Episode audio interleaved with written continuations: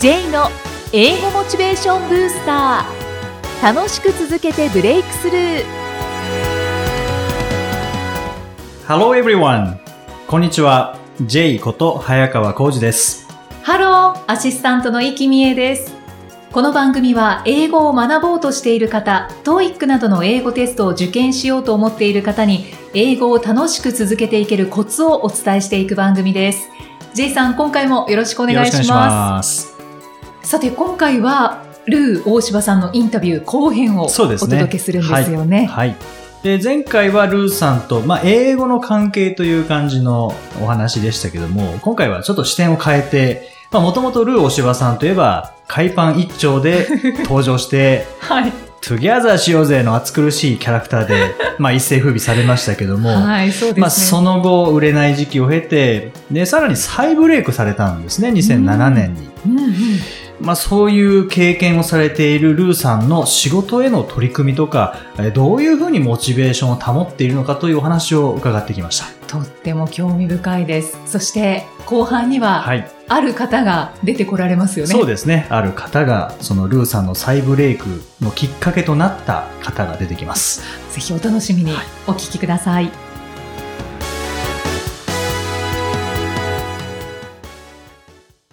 えーそれでは、今回もルー大柴さんにインタビューさせていただきます。ルーさん、今日もよろしくお願いします。よろしくお願いします。ルーさん、今って、はい。どんな活動をされてるんでしょうか？まあもちろん、あの、テレビ、ラジオ、はい舞台、はい。えーもう年間やってますけども、はい。講演活動っていうのをお客様の前で、はい。えー1時間ぐらい喋ったり。あ、そうですね。えーそうですね。えートピックは、うんトピックっていうか、まあ、あの、あの、あれですね、環境問題だとか、環境問題の、はい自分がやってるなんかこう、もったいない活動とか、はそういうものをパネルっていうか、あうんの、写真を見せてい。、はい。で、いろいろこう、ゴミ拾いだとか、はい。そういうのを皆さんに。あ、そうなんですね。えーもったいない活動っていうのは、ちょっと細かくお聞きしたいや、あの、いんですけど。もったいないっていうあの、歌をね、はいえーみんなの歌で、えうんー2007年に歌ったんですけど、はいで、それからなんかこう、もったいないはい。活動してみたいなっていうことで、うんで、あのお富士山の清掃に行ったりとか、はあるいはうちの近くの町のうんゴミ拾いしたりとか、トイレの掃除をしたりとか、はい。そういうことを普段やってあ、るそうなんので、ですね。ええそれをこう、こんな感じでやってますみたういな。うんん。で、最後にその、もったいないの歌を皆さんではい。歌って盛り上がると。あ、そうなんですね。えーそうですねえーうんそういう講演会はもう全国で。うんそうですね、されてるんですか？全国、うん、まあ、何回か年にやってますね。あ、そうなんですね。それと、あと、あの、人生、マウンテンあり、はいバレーあり、はい。山あり、谷あり谷あり。はい。で、私のライフっていうか、その人生、今まで来た、はい。えー浮き沈みの紆余曲折したライフをですね、うん。皆さんに、えーなぜルー大島がえー今ここにいるのかみたいな感じで、あの、お話ししてあますけどそうなんですね。えええーそれ企業なんかでもでそさてれも、あの、依頼はございますね。あそうなんですね。はい。はいまた後半でそのお話も伺いたいと思いますけども、えールーさん今役者としてもご活躍されていて、はい。で、僕も今年の3月ですかね、えールーさん出演されていた、えー宮本亞門さん演出、そうですね。そして、えー片岡愛之助さんを座長とした、はいはいえーコメディートゥナイト。はい。はい。という、まあ、舞台を見に行かせていただいたんですけども、ましたすごく楽しかったですね。楽しかったですかはい。はい。まあ、演じる側は大変だったかもしれないですけれども。老体にね、いやいや、そんなことないですけども。無知をヒットしながら頑張ってましたけどもね。まあ、その、役者さんを目指されたきっかけっていうのはうん。何だったんでしょう？あのーまあ、私が生まれたのが、まあ、だいたい1954年ですから、はい。テレビが普及してうんうん。きた。初めてね、はいはいうん。で、そういうテレビも、えー家にあったんで、ちょっと見て楽しいな、こういうなんか、芝居とか、うん。お芝居、面白いなと思ったんですけど。で、まあ、子供の頃からちょっとひょうきんな部分もあって、で、はいうん幼稚園に入って、はい。で、あの、学芸会で、えー選ばれたんですよ、先生が。はい大柴君ややらないって言われて。で、それが、あの、もうすごく、な、うさぎの役かなんかあはい。で。で、ステージに上がって、もうその前の日は緊張してスリープできなかったんですよ。幼稚園児にして。そうですよ。うんまあ、だって人前で何かやるなんてとんでもないよとか思ってそうですよね。で、まあなんかこう芝居をやったり、お遊戯やったり。はい。で、終わって、ナイナイ組の大柴くんでしたって先生に言われた時に、拍手が起こったんですよ。はみんな手叩いてくい。れた。うんで、その時にすごいこう、エキサイトしましたね。はチキンスキンって言うんですか まあ、これは、あの、私が作った言葉ですけど、鳥肌が立ってしまったんですよ。チキンスキン、はい。はい。それで、あの、で、幼稚園の時いいな、この仕事って。はい。っていう、なんか人前で何かをやりたい。あの、表現するっていう仕事が、あの、将来できればいいなって幼稚園の時思っちゃう。すごいですね。うんだから、もうちょっとね、今、もう一回ライフを、あの、何？チェンジできるんだったら、違うこと考えてるかもしれない。なるほど。うんもう幼稚園の時にやりたいと思ったことを今されてるっていうのは、そうですごいですよね。まあ、おかげさまで。はい。なるほど。で、えー、ルーさんも急激にうん。売れるとかっていう、はい。こういうことは起こるんですかね。もうこう芸能人の方がどういうふうに売れるかってわからないんですけども、ええええ。売れる時ってこう急激な感じなんですか？いやいや、こればっかり私もわからなかったですよ。うん。海のものとも山のものとも。ただ一生懸命やって、えー、崖っぷちだったんで、はで、もう、うんなりふり構わず、うん。こうなんか表現してると、はい。なんかだんだんだんだん周りが仕事くれたりうん。して、で、それはやっぱり、あの、スキンで感じてくるんですよ。なるほど。はいま、だそれはね、うんあの、売れた人じゃないとわからないと思う。まあそうですよね。うん。え、だって初めての経験じゃないですか。そうですよね。なんだこれはっていう。はいそうでしょ、うんで、まああ、自分のドリームっていうのはあったけど、はい。まさか、売れたい売れたいっていう気持ちもあったんだけど、うんじゃあ、売れるようになったぞってはいなった時に、はい。やっぱりその、一皮向けるっていうか。今までのその自分じゃない、こはいのルーお芝っていうね、うんあれをこう、作らなきゃいけなかっそうですよね。た。やっぱりなんていうのかな、こう、勘みたいのがあるんですよね。はい。風、ウィンドっていうんですか。はいはい。なんかこう、あ、もしかしたら、ね、うんで、あのー上に行くのかなとか、あの、うん。そういうのあるんですね。そう、売れる直前ぐらいに。直前ぐらいに感じましたね。フィールしました、自分で。ああ、そうなんですね。うんで、周りもなんかこう、ね、マネージャーとか、はいそういう周りの友達とか、ん売れそうだなとかね、ディレクターがこう言ってくれるし、はい自分も、うん、なんか、そんな感じになってきたね、なるほど。はい。そうやっぱこう環境が変わることでさらに成長しなきゃいけないっていう部分も。そうですね。出てくるんですかね人前でやっぱりね、テレビだとかうん舞台とか出るわけですからね。だからまあ緊張もしましたけれども、はいそれでまあ、あの、お金いただいてますから、うんうん、とにかくやんなきゃっていうね。そうですよね。で、まあ、この番組の名前ええが、うんえー英語モチベーションブースターって言うんですけど、まあ、モチベーションをうん。こう高めていくような、はい。まあ、そんなことを目的としてやっているんですけども、うん。やっぱり売れたルーさんもいれば、売れなかった時期のルーさんっていうのもはい。おそらくいるわけで、で、また売れて、また売れなくなったとか、いろいろあるわけですよ。売れて売れなくなった時って、すごい落ち込む、落ち込むっていうか、はいうん、まあ、あの、一回ね、一、はい。回でも世に出たっていう自負はあるわけだあ、けどそうで、すね。だから、それがほとんどの方が出られないで、はい。挫折していくわけでしょ。だから、そういう意味では非常に私はラッキーだったとは思うんですけど、うんただ、それをね、ずっと出たら、はい。継続するってことが非常に難しいんですよ。ディフィカルトなんですよ。で特にまあもちろんその人は継続なすって何十年も一線でやってらっしゃる方はいいらっしゃいますけど、はい。あの、そういう方っていうのはもう本当にリトルビットなんで、うんで、オールモストがやっぱりこうダメになって、うんで、え、あの人はナウ状態になっちゃうとか、はうん。だからやっぱりある程度こう自分でモチベーションあるいはそのスキルを伸ばしていかないい。と、はい。あの、ダメなんですよね。うんでも私自身はもうこう、あまりにも、その、34ぐらいでうん遅咲きだったんで、はい。で、それからまあ5、6年バーンと来ちゃったんで、はい。無我インドリームだったんですよね。無害のうん。なるほど。うん無我夢中で 走って行ったんですけど、はい。でもそれでもうちょっとタイヤードになっちゃって、うん。で、そこからこう、ダメになってきた。ね。なるうん。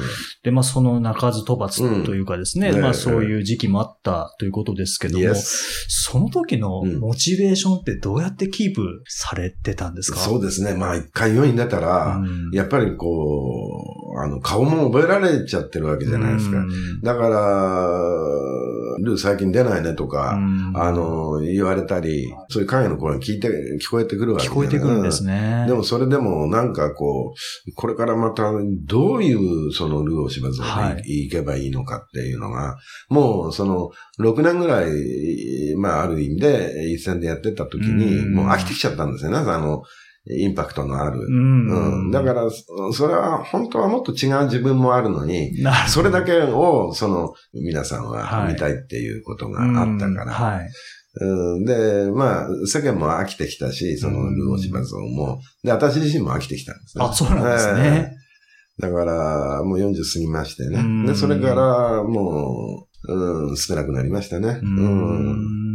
まあ、これもしょうがないんだろうけど。はいで、まあ、あの、過去の栄光じゃないんですけど、うんそういうのが邪魔をして自分でどうしたらいいのかと。はい。うん、これから何をしていったらいいのか。はい。まあ、なんとかね、食べれることは食べれてたんですけど、うん昔のね、そういう、なんつうの、過去の栄光っていうんですか、それがやっぱりこう邪魔して、は What can I do だったんですい。。なるほど。うんうんそこからまた再ブレイクね。そうですね。まあ、それもまた出会いですよね。はいうんだからまあ、50過ぎて、はだからいや今がね、40から50の間どうしてたんですかっては聞かれるときは、はいまあもちろん仕事してましい。はい。たけど、そうですよね。うん。だけど、覚えがないんですよね。あんまり自分の中で。あ、そうなんですね。何をやって何をやって。僕は、あの、売れた時には、はい。あ、こういうテレビやりました、はい。こういうテレビやりましたねって、うんあ、僕が司会でしたとか、はい。そういうのは、あの、覚えてますけど、40から、その仕事がなくなってから、はうん、仕事の内容も何やったかとか、い割と覚えてないんですよ。あそうなんですね。うん。川でね、あの、ローチ、土壌を取った覚えでしかないんですね。はいはい。うん、一人で。ああと、ああと、あの、前3とも撮りましたけど、はい。多摩川でね、たまり場でよく撮ってたんですよ。あその思い出しかなないんですね、40代って。えー。それでまあ50過ぎて、はで、あの、マネージャーが変わりまして、うん。で、早川さんもよくご存知の、はい。あの、増田くんなんですよ、はい。で、彼と知り合って、で、あの、彼もまだ30代でね、ね若かったんですけど、で、まあ、ルーさんこんなんじゃダメだよと。うんで、もう、やっぱりチェンジマインドしなきゃダメだっていうことで、まあ、知った激励されて、はいで、もう一回、じゃあ何がやりたいんですか、ルーさんって。もう一回、だからなんかこう、人前でエンターテインメントやりたい。うんだったら今までのルーお芝を変えてください。うんいいイメージっていうかね、まあ、そういう人との接し方みたいなものを、こう、一から意識革命して、はいで、新しいニュールーお芝に、はい。少しずつチェンジしして、10年ぐらい経ちましたが。なるほど。まあでもね、あの、早川ティーチャーね、はいこの、最初にあまりにも、その、ストレンジと言いますか、あの、インパクトの強いはい。キャラクターで出ちゃったもんだから、はいなかなかね、それをね、払拭と言いますかね、はするのが大変でね、まあそうでしょうね。未だにまだ消えてませんけどね。はいでも、あの当時よりかは少しは薄くなったような気がしますけどもね。なるほど。ですから、早川先生と、はい。あの、ビーチではい手振ったとか、はい写真撮ったんでしたっけ？写真は、あの、はい、こっそりとですけど、えそうですか。はい。で、あの、その当時よりはマイルドになったと。いや、そうですね。当時のイメージは本当に、こう、海パン一丁でっていう感じでしたからね。よく覚えてますね。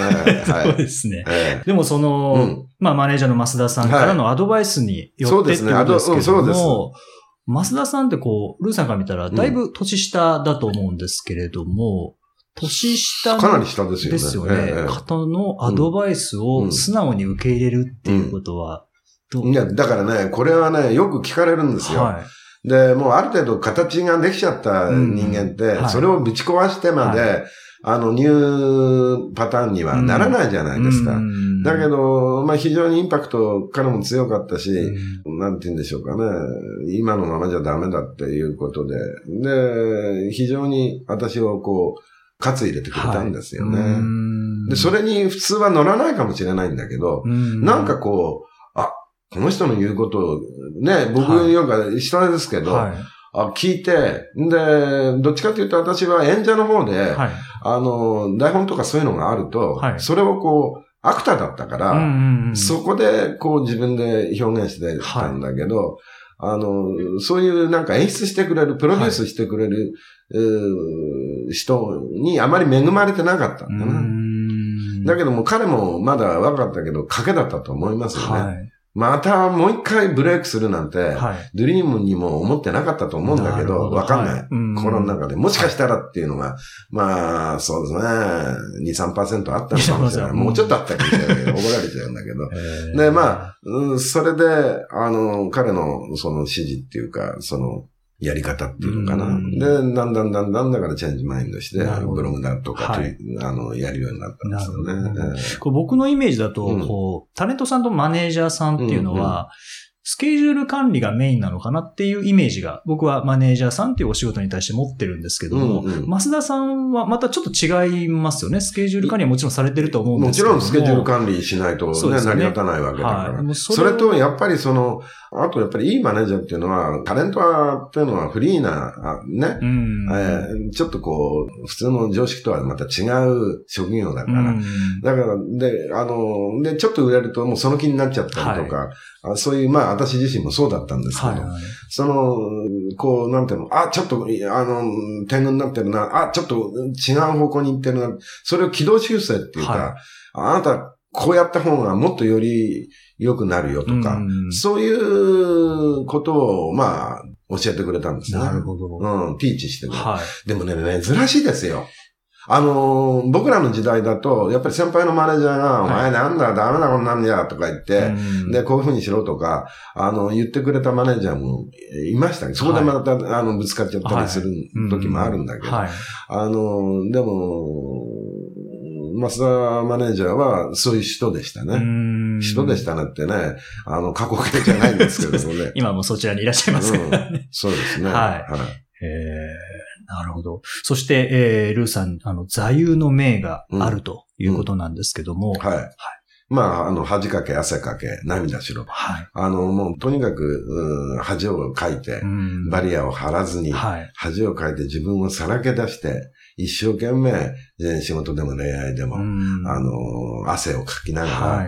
うん生きる。うん、そこで何かをゲットした時に、はい。感動のあまり涙を流す。そういうティアを流すって、そういうなんかこう、自分をでありたいなと思思って。で、あの、講演の時に、はいその、人生マウンテンあれ、バレエあれっていうタイトルで、年に何回かやってるんですよ。はい。そういうのも、あの、私のその、生まれてから今までの、今の現在のおことをこう、お話しすると、うん皆さんじっくり聞いていただけるんだね。うん。まあ、その構成も、その先ほど言った、あミスターマスダが、はいあの、ある程度考えて。うんだからね、あの、うんま、普通はマネージャーって言うと、先ほど先生言われたように、はいでスケジュールどのこうのっていうか、そうだけじゃないんですよね、あの方は。はい。わーいってなぜって、だからプロデュース的な、あそうですよね。のープロデュースは、あとディレクターなところもありますしね。はで、それが混じってるんで、はい。すごいですよ。うーんいや、いつもだから周り見てますからね。そうですね。ええそも何度かお話しさせていただいたことあるんですけども、やええっぱこう、そう、アンテナが。アンテナがすごいし、それから観察力っていうの。そうですよね。うん。それは見事ですよ。はい。さらに、おしゃれですよね。そうですね。はい私のあの、要するにコスチュームも、はいあの、スタイリストとしてやってもらってますから。うんはい。僕も一度、スタイリストとして、あ、そうなんですか。洋服を選んでいただいたことがあっいや、て。なんか合うんじゃないですか、先生と。そうですかね。ねえ、はい。よくわかりませんけど。はい。ということで、はい。あの、じゃあ、あの、ここで、はい。ね、今、リスナーの方も、はい。あの、増田さんってどんな方かってね、先生と私話して、はい。今日ね、いらっしゃるんで。そうですねうんちょっと呼んでみましょうか。せっかくですので。増田くんはい。はい。ということで、あの、ミスター増田です。ずいぶん持ち上げられて恥ずかしいですね。なんだか。ということで、えー、ルーさんの事務所の社長であり、はい。マネージャーであり、はい。スタイリストでありはい、一、人スリ役、いやいや、スリー役じゃないよ。だから、あの、さっき言ったように、はい。プロデューサプロー、デューサうんディレクター。ー、はい。ええ。それから、たまに運転してくれたり。そうなんですね。はい。素晴らしいですね。ははい。ということで、増田さん、はい。あの、簡単に自己紹介をおい。願いします。えー、増田義彦です。えー、株式会社カリーノの代表も務めております。はい。あの、カリーノというのはですね、うちの、えー事務所の名前で、ちなみにイタリア語で可愛いという意味でございましてあ、、そうなんですね。えー、妻が、あの、命名しました、うちの会社の名前を。はい。はいそして、えー、ルーさんと松田さんも、あの、はい together で講演されることも。そうですね。あるんですよねあの、もったいないを think しようっていうタイトルで、あの、ゴミ拾いの活動でしたり、はいそういった掃除の環境のおはい話をするときは、ルー大柴と二人でやっております。はい。あの、一番僕のことを、うーん、maybe, perhaps, probably, 多分なんですけども、あの、 knows っていうか知ってる人です、と思うのね。はい。うん。だから、あの、その、僕自身のプライベートの活動だとか、そういうね、えー環境の活動だとか、はい。そういうのも全部知ってますから、うん。あの、私がちょっとこう、トークしてて、ちょっと足りないところは、あの補佐してくれました。うん。あ、そうなんですね。振ってくれますから、はいあの、ルさんこうだったんですよねってそうそうそうそうって。ほら、年取ってるから忘れちゃう時あるんで。この間もあの、愛媛県で、愛媛県、はい。西予市でやってまいりました。はいあ来月そうなんですねはあの、金沢でまた。あ、そうなんですね。もう全国で。そうですね。いろんなところ行かせていたそう、だいて。企業さんだけではなくて、こう、自治体はい。とか自治体。はい。自治体が多いですあね、。そうなんあの、ですね。環境省のご紹介で、あいろんなところにそうなんですね。ええは楽しいですよ。うん。いろんなところ行って、いはいろんな方とね、トゥゲザーする。うん。はじめあの、ご当地の、僕らもいろんなとこ行ってますから、はい。そそこに訪れた時の話を二人でして、はい。で、皆さんにこう、この場所いい場所ですねっていうようなお話をしてから、まあ、入ってくるん入ってくる。なるほど。えええそう、企業さんが例えばこう、その、ルーさんと増田さんに講演を依頼したいっていう場合は、どうやって依頼したらいいですかね？あの、うちの会社、カリーノの方にお電話をはいはいいただいたら、私が出ますので、はい。はい、そこでお電話いただくか、あとはあの、うちの会社のホームページもございまして、はいそちらからもご依頼フォームというのがありますので、はいそちらからお送りいただいても結構でござます。ないるほど。はい。ぜひご興味がある企業の方いらっしゃいましたら、ぜひご連絡いただければと思います。ぜひお願いします。お願いします。そして、えー、ルーさんうのん情報っていうのは、はいまあ今後どういう活動をしていくかとか、あ、普段どういうあの、それされてるかとはもう、あか。の、ブログだとか、ブログそれからツイッターを見ていただければ、はい。あの、載ってますので。なるほど。はい。そしたらもう、ルーおしばブログとか、ルーおしばそうですねツイッターで検索していただければ、すぐに見つかると思います。ははい。それでは、ルーさん、最後に、い。で、まあ今日はあの、英語の話というよりは、ルーさんの、まあお仕事を通してのお話をしていただいたんですけども、はい。すごくこう学習した時にもやっぱ挫折につながったりとか、ん。停滞の時期っていうのがあるので、うん。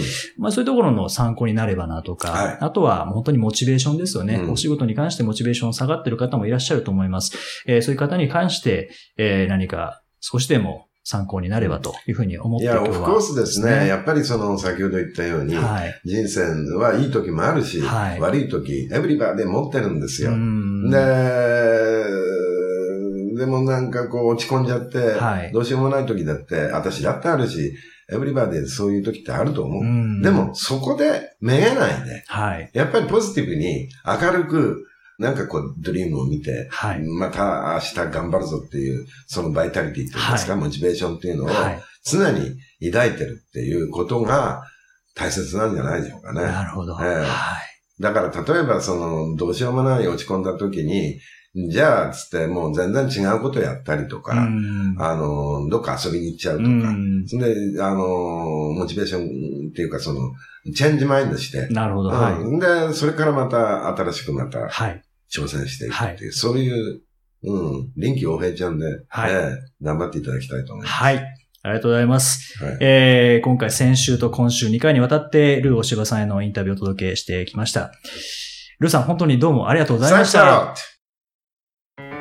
英語で名言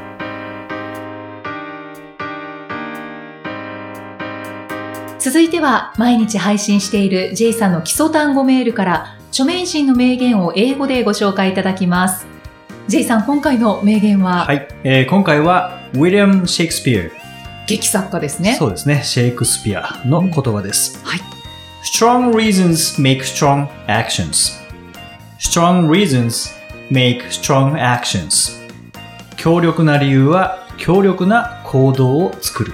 まあ理由がしっかりしていれば、はいしっかり行動ができるとそういう感じですね。信念とか理念がはいもうしっかり軸としてあれば、うんもうブレずに行動を動かすことができる。そうですね。まあ、なんとなくの理由だと、やっぱりなんとなく行動もしたくないですね。めんどくさいってなりますよね。そうですね。英語学習もまさにこれでしょうね。ああ。何かしら理由、強い理由がないと継続はできないと思うので、うんはい。最近こう落ち込んできたなっていう、まあモチベーションだったりやる気だったりっていうのがちょっと落ちてきたなという方は、改めてその強力な理由が何かというのを考えてみると、またモチベーション復活しやすいと思いますね。うんその理由が小さくても大きくてもいいんですね。そうですね。小さく、あの、大きいから強力っていうことでもないので、小さくても強力なものってありますからね。あの、はい磁石みたいな、ちっちゃい磁石でもすごい強力なのありますよあね。りますね。はい。なんで取れないんだみたいな。そうですね。はいまあああいう理由もあると思うので、うんはい。はい。ぜひ見つけてみてください。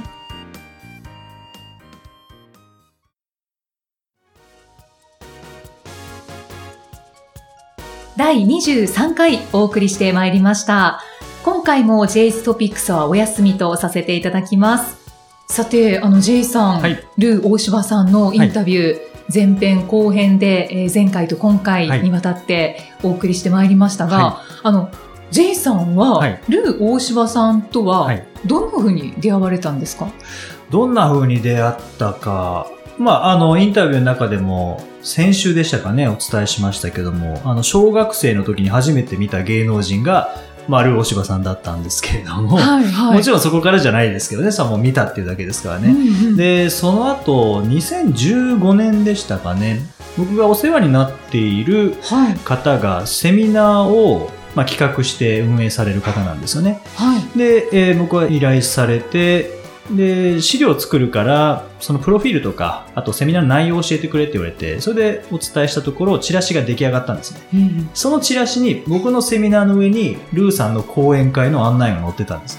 へえで、それを見た瞬間に、僕はもともと、やっぱりルー語っていうのは英語学習変えると思ってましたので、はいその方に、いや、僕ずっとルーさんと together したいと思ってるんですっていうふうにお伝えしたら、あ、じゃあ今度マネージャーさんにお話ししてみるねって言っていただいて、で、それをお話ししていただいたら、マネージャーさんが、まあ、増田さんですよね。はい増田さんが、ぜひ、 together しましょう。みたいなそんなことになったんですか。、まず食事行きましょうっていうので、中華屋さんにラーメン食べに行きましたね、3人で、あ ルーさんと。本当ですか。はいすごい気さくな感じで。そうですね。へえ、はいそこからどんどんこうコラボをしていって。そうですね。最初 YouTube を together して、あそのそうですね後、はい、講演会 together して、で、今回、あの、インタビューさせていただいたというような流れですね。まあ、今後も、えー講演会は続いていきますので、えーあの J さんから見て、ルーさんってどんな方ですか？いや多分まあ皆さんそうだと思うんですけども、まあ、前回と今回のお話を聞かれて、多分イメージ変わったと思うんですよね。変わりました。私はすごく変わりでました。すよね。やっぱり、あのイメージ。海パン一丁のイメージ。はい。まあ若い方は多分知らないと思いますけども、うんまあそれでも、やっぱ熱苦しいというか、そうそういうイメージ。ジだと思うんですけども。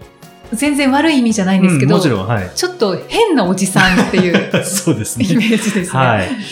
でも実はやっぱり違うっていう、うんもう本当にすごく芯が強くて、まあダンディーなおじさまですよね。そうですね、はいお話聞いてて、すごく伝わってきました。そうですね。はいうんあと、お声がいいですね。本当そうですね。お孫さんも生まれて。生まれて、いやーじゃあ、ルー &J でまた素敵な公演していただくのをはい楽しみにして、その公演の時の様子をはい、この番組でまたそうですね。放送するっていうのもいいいですよね。大丈夫だと思います。はい。まはいたお話ししたいと思います。期待しております。さあ、この番組ではご質問、ご感想を随時お待ちしています。メッセージは J さんのアメブロ英語モチベーションブースターの中のポッドキャスト下にお問い合わせフォームがありますので、お気軽にお送りください。それでは J さん、Okay, that's all for today. See you next time. バイバイ bye. この番組は提供株式会社ラーニングコネクションズプロデュースキクタスナレーション生きみえでお送りしました。